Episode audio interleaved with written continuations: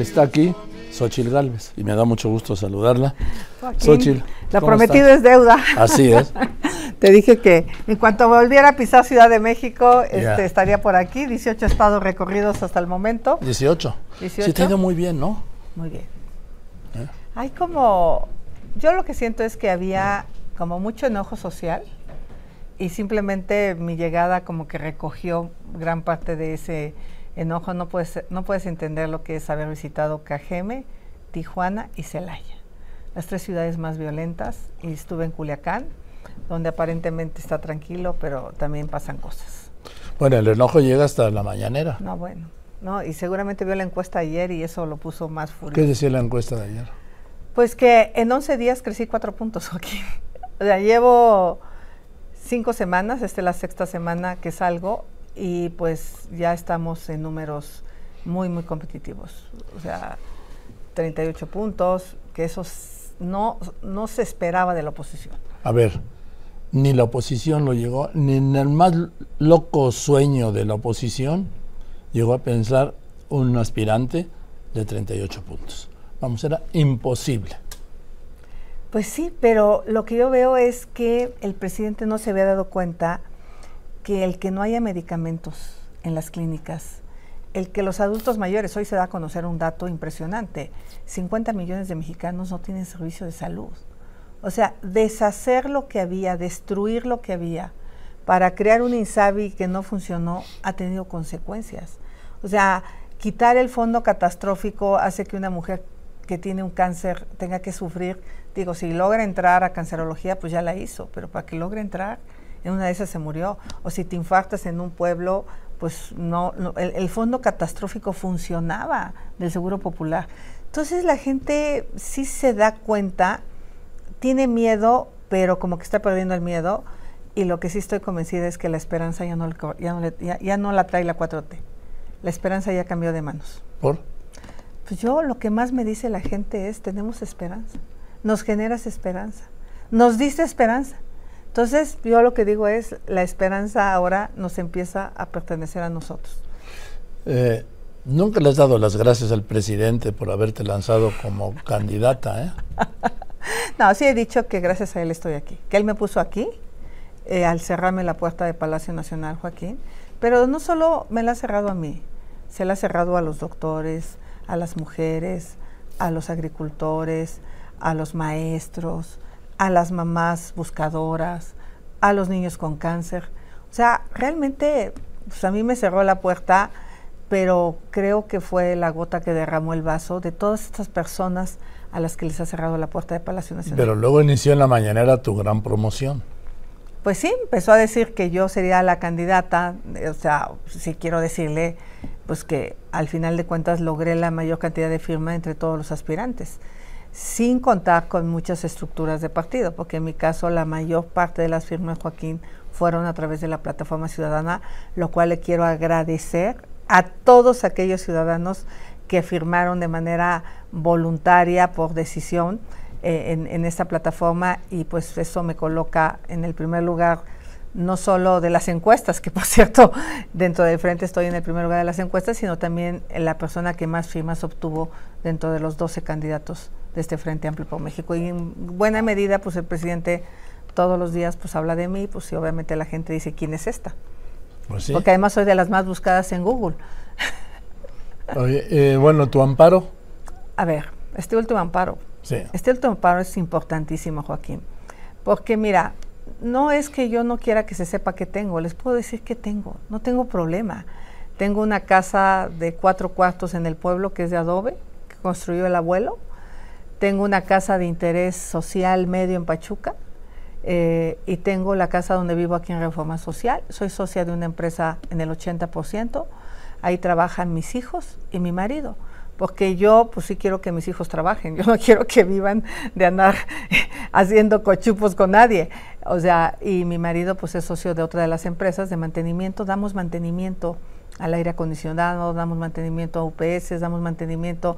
Somos una empresa de mantenimiento que tienen 31 años, Joaquín, de, de, existir estas empresas. Entonces, el presidente no tenía derecho a hacer público quién son mis clientes, quiénes son mis proveedores, cuánto he facturado en tantos años. no tenía derecho, porque si él me quería denunciar, pues que me denuncie en la fiscalía y que presente las pruebas de que según él yo he, obtenido contratos de manera indebida. Pero al hacerlo público él, porque él ya reconoce que obtuvo la información, que le llegó, ¿no? Él dice que le llegó, que alguien se la mandó. El único que se lo pudo mandar es el SAT, la UIF o la Comisión Nacional Bancaria. Nadie más tiene esta información de una persona. Eh, entonces yo puse un amparo porque está prohibido que una autoridad divulgue esta información de manera pública. Y, y la autoridad del juez le ordena al presidente que baje la información y le ordena que nunca más vuelva a divulgar información mía, pero también de ningún ciudadano mexicano. O sea, este amparo no solo me protege a mí, te protege a ti como periodista, porque mañana si el presidente se enoja contigo, que se ha enojado muchas veces, puede hacer pública tus cuentas bancarias, puede ser pública tus propiedades, puede ser pública cualquier información. Yo también le digo lo que tengo. Exacto. Exacto, y cuando es producto del trabajo, Joaquín, pues no, no hay problema. Eh, o sea, y más bien que se preocupe por la bola de bandidos que él tiene en su gobierno, que no sabemos cuánto tienen. Entonces, este amparo fue muy importante y puso furioso otra vez al presidente. Lo puso furioso. En lugar de reconocer que actuó de manera indebida y que el juez lo que está haciendo es proteger los derechos de una mexicana y del resto de mexicanos, porque así lo dice la Constitución se enoja con el juez y ahora lo va a denunciar y va a ir al Consejo de la Judicatura. O sea... Hoy dijo, no crea que le voy a dejar pasar lo que me hizo. no se lo hizo a él, él me lo hizo a mí.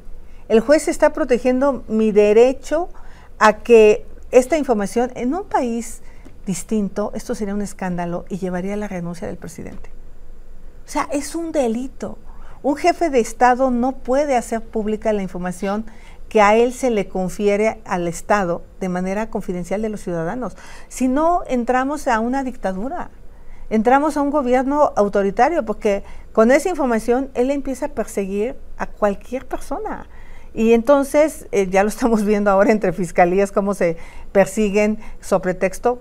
Yo no, no sé qué, qué, esté pasando, pero sí está muy sospechoso la manera que el presidente está usando su poder para denostar a sus adversarios. Entonces yo le dije ayer, porque además dijo, la podría desaforar, pero no la voy a desaforar porque yo no soy como los otros. Yo le digo, no venga de perdonavidas. Si él tiene pruebas de que yo he hecho algo indebido, que me denuncie y que me investigue. Y en la fiscalía. Pues que me denuncie en la fiscalía. Él, pero él, el presidente presente las pruebas de lo que según él yo tengo de manera ilícita en mis cuentas. Y que la fiscalía me investigue. Hay denuncias de otros personajes ahí medios menores, como Víctor Hugo Romo, ¿no? Eh, que pues es un bandido, por cierto, pero no te vaya a pedir derecho de réplica, mejor ya no lo menciono. Este, eh, que me denuncie que el presidente, no que difunda mi información. Y lo que se va a encontrar es un miedo tremendo, porque lo que te digo, se va a encontrar que la esperanza ya no le pertenece a su gobierno. Tiró, destruyó, deshizo todo lo que pudo. Te va un dato, el Seguro Popular cubría los gastos catastróficos de los niños con cáncer de las mujeres eh, con cáncer cervicuterino, con cáncer de mama, el ataques al miocardio. Una persona que se infartaba tenía derecho a una cirugía de corazón para que le pusieran los sterns, como la que le pusieron a mi hermano y que lo tuvo que pagar de su bolsa. Como la que le pusieron al presidente. Pues exacto, pero mi hermano lo tuvo que pagar de su bolsa siendo derechohabiente del ISTE, porque fue al ISTE con el dolor en el pecho y le dijeron que no había cardiólogo, que fuera el lunes. Y él es maestro rural. Él podría, tenía derecho a que el ISTE lo atendiera. Ha metido su reclamo al ISTE y es fecha que el ISTE no le paga la cirugía, no le paga porque pues no se la va a pagar. Y él se va a quedar endeudado tres años. Los hermanos lo ayudamos con una parte de la cirugía, pero pues al final fue mucho dinero. Por eso son era, eso era muy importante, los gastos catastróficos. catastróficos. ¿Por qué?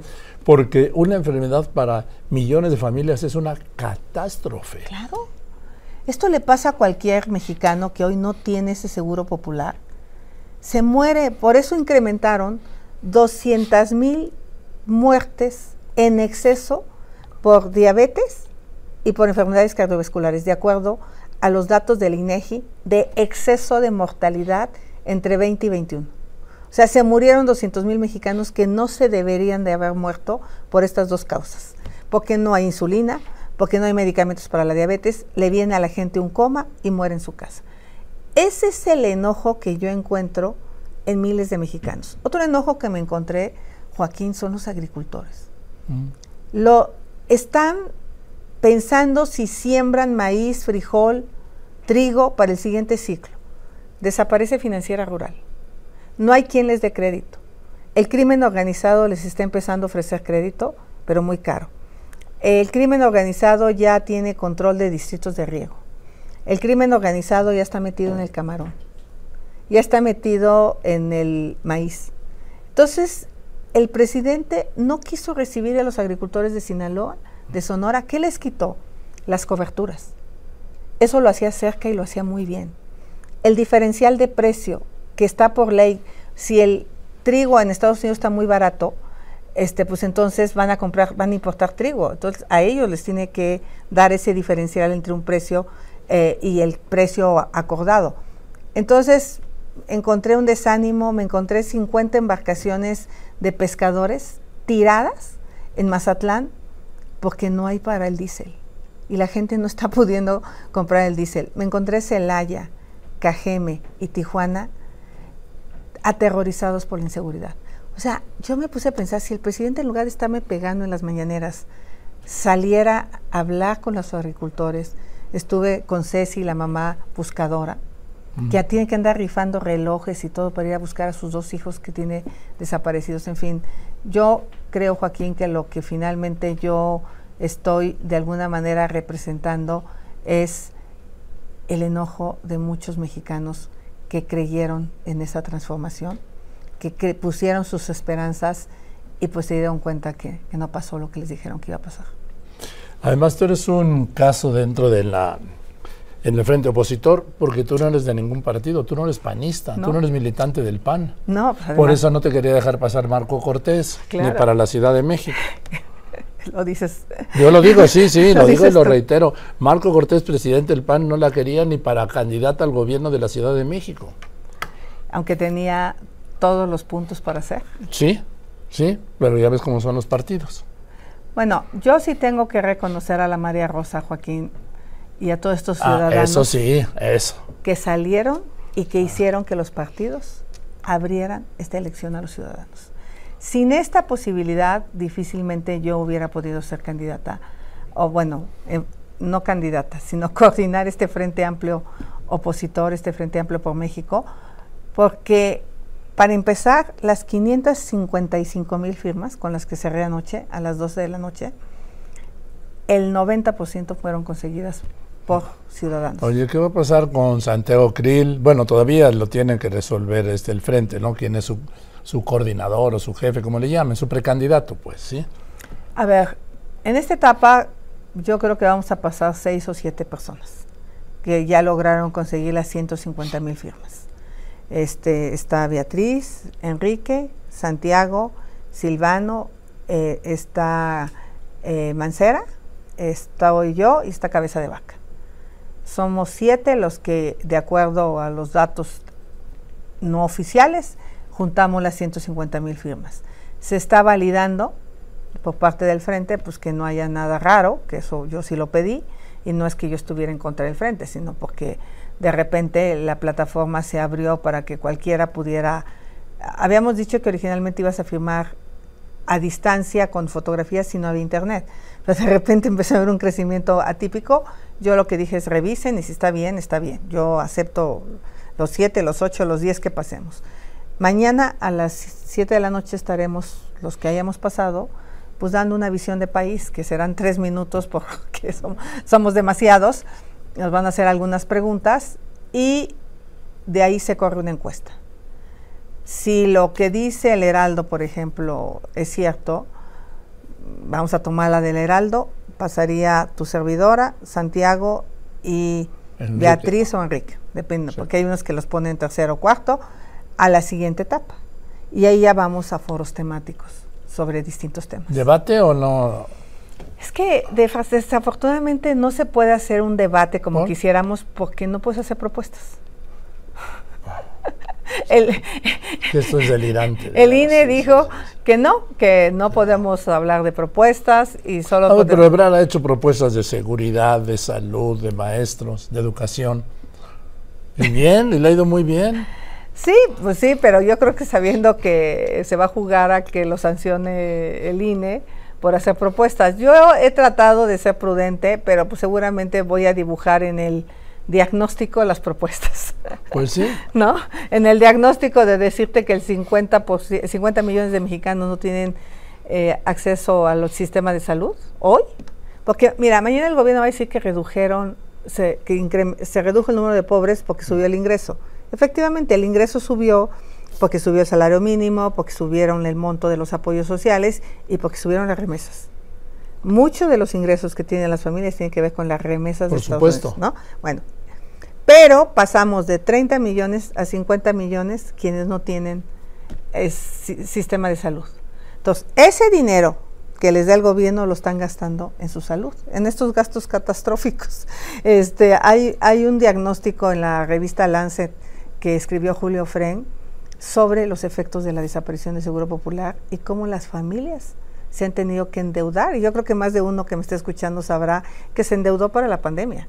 O sea, ¿cuántos medicamentos compramos en la pandemia, en tu casa, en la mía, en la de todos, cuando estabas para el COVID, no? Eh, eh, si los primeros si los encontrabas. Sí, y si los encontrabas. ¿Cuánta gente, pues obviamente se endrogó para, y a mí me consta gente en mi pueblo que se endrogó para salvarle la vida a sus familias porque no había camas en los hospitales públicos.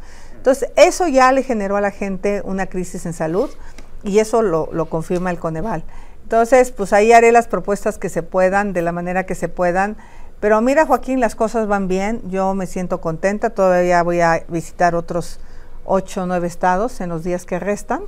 Eh, me falta Durango, Baja California, Tamaulipas, estaré por allá, en Chiapas también estaré, en Quintana Roo.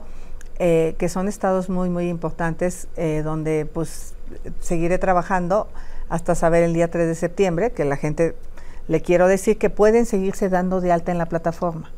A ver, esto es lo que te iba a preguntar. ¿Cómo, quién va a decidir quién es el precandidato, pues, del Frente Opositor? Lo van a decidir dos cosas, una encuesta y una votación o una selección, porque no se puede hablar de votación, pero la gente va a ir a seleccionar de los tres que quedemos a una persona. O sea, igual que en Morena. No, ahí es una encuesta nomás. No, es una encuesta, ya me dijo aquí el otro día, donde estás tú, Marcelo Ebrard, que también iba a ser un voto, una boleta circular, para que no apareciera nadie arriba a la izquierda o arriba a la derecha una sí, y que esa iba a contar el 75%, como dijo, me dijo él y estuvo, le dije y estuvo de acuerdo. Entonces, ¿para qué hacen las preguntas? ¿No? pues sí. Aquí también va a haber encuesta y boleta, ¿no? Encuesta y boleta y 50 y 50. Vale 50 la boleta eh, y 50 la encuesta y de ahí se decide quién es. Y obviamente, pues todos los que no pasen a la segunda fase, pues van a poder decidir quién de los tres que se quedaron les, les late. Es un poco la idea de los foros, ver cómo pensamos, qué decimos. Eh, pero bueno, yo estoy muy entusiasmada. Oye, de no ser, ¿qué vas a hacer? Regresar de senadora. pero no, vas a ir a las campañas, ¿no? No, a ver, eh, de no ser, me sumaré al proyecto de quien sea. O sea, no hay duda. Ahora, de ser, los vas a jalar, ¿no? A todos. a ver, aquí todos tenemos que sumarnos. Yo de repente voy a los estados y algo que me da entusiasmo es que se están volviendo a juntar los que se habían ido. Como que muchos ya estaban desanimados, desencantados, peleados. Al final, el que yo no sea de una fracción del PAN, como que genera unidad en el PAN. Los del PRI pues, no, no, no me ven tan panista, pues, me ven más abierta. El PRD siempre me ha cobijado muy bien porque pues soy un poco izquierdosa en el sentido de buscar la justicia social, de buscar las energías limpias, todas estas... ¿Y, Movimiento Ciudadano, Xochitl? Mira, a mí me preocupa que el presidente trate de decir quién es el candidato. No, ya destapó también. Es que mira, el presidente dio cuatro dedazos.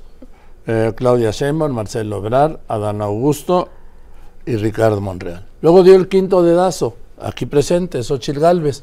Y luego dio el sexto y el séptimo, este ya en Movimiento Ciudadano, con el gobernador de Nuevo León y el alcalde de Monterrey. Pues sí, es que el presidente quiere decidir todo.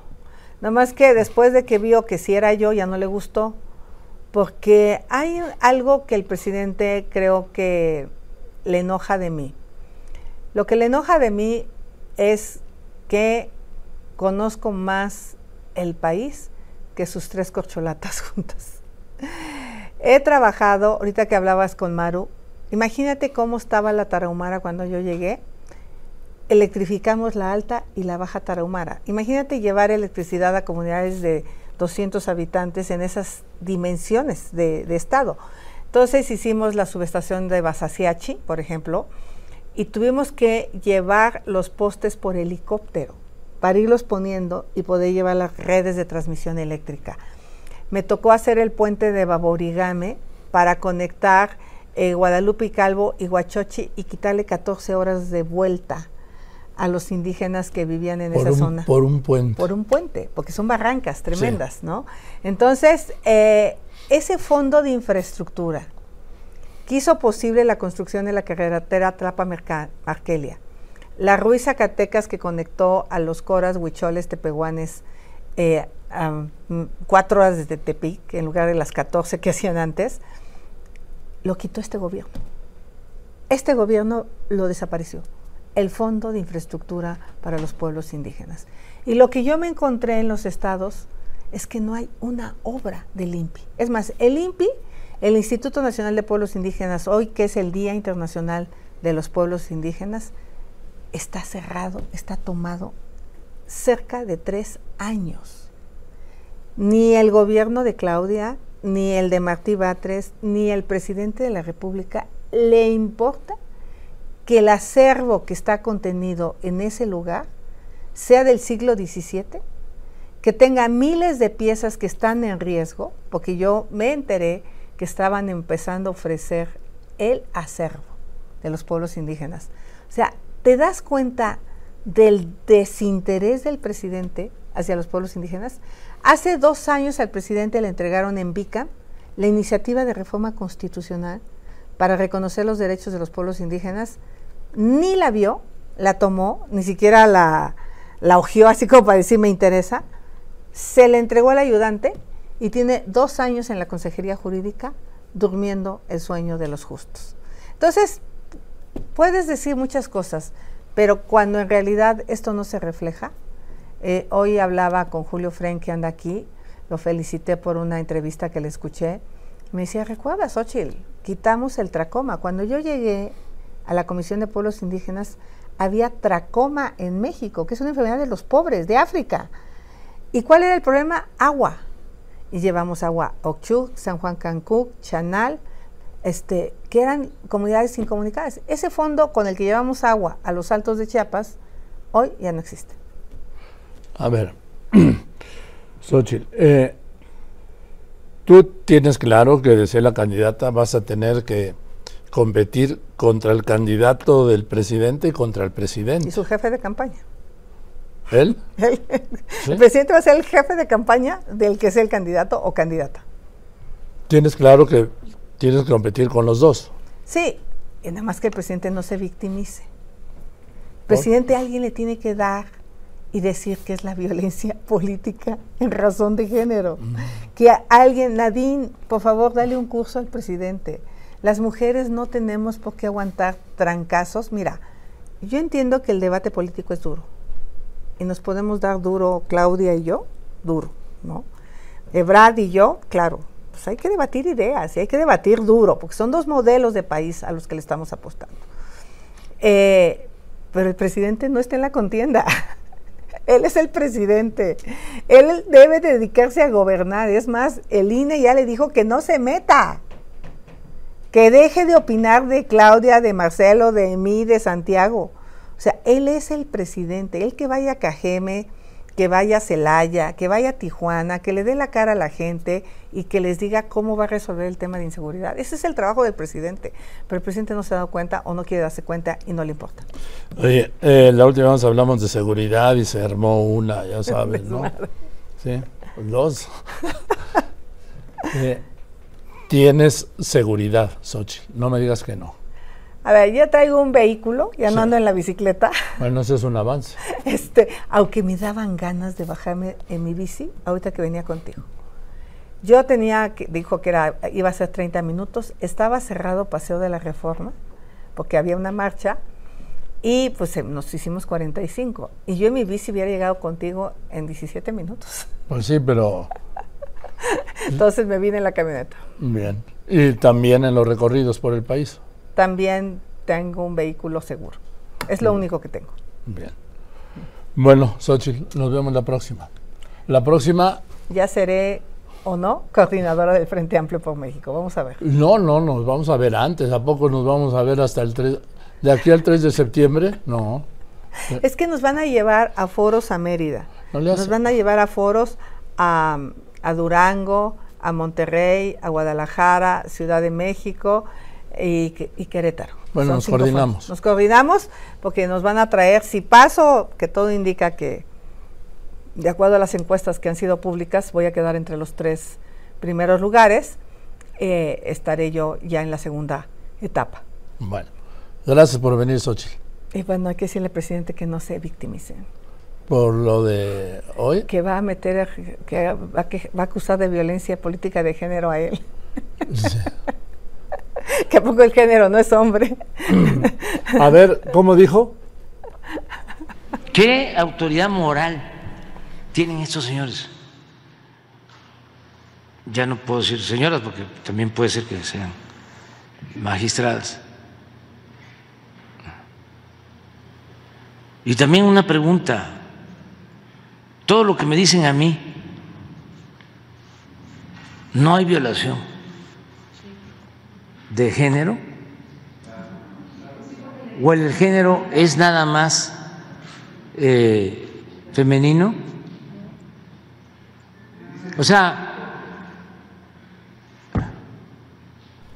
O sea, Xochitl. Perdón. Es que no, no puedo evitar no reírme, porque es que el presidente no se da cuenta que él es parte de la cultura patriarcal de este país. Él forma parte de esa cultura.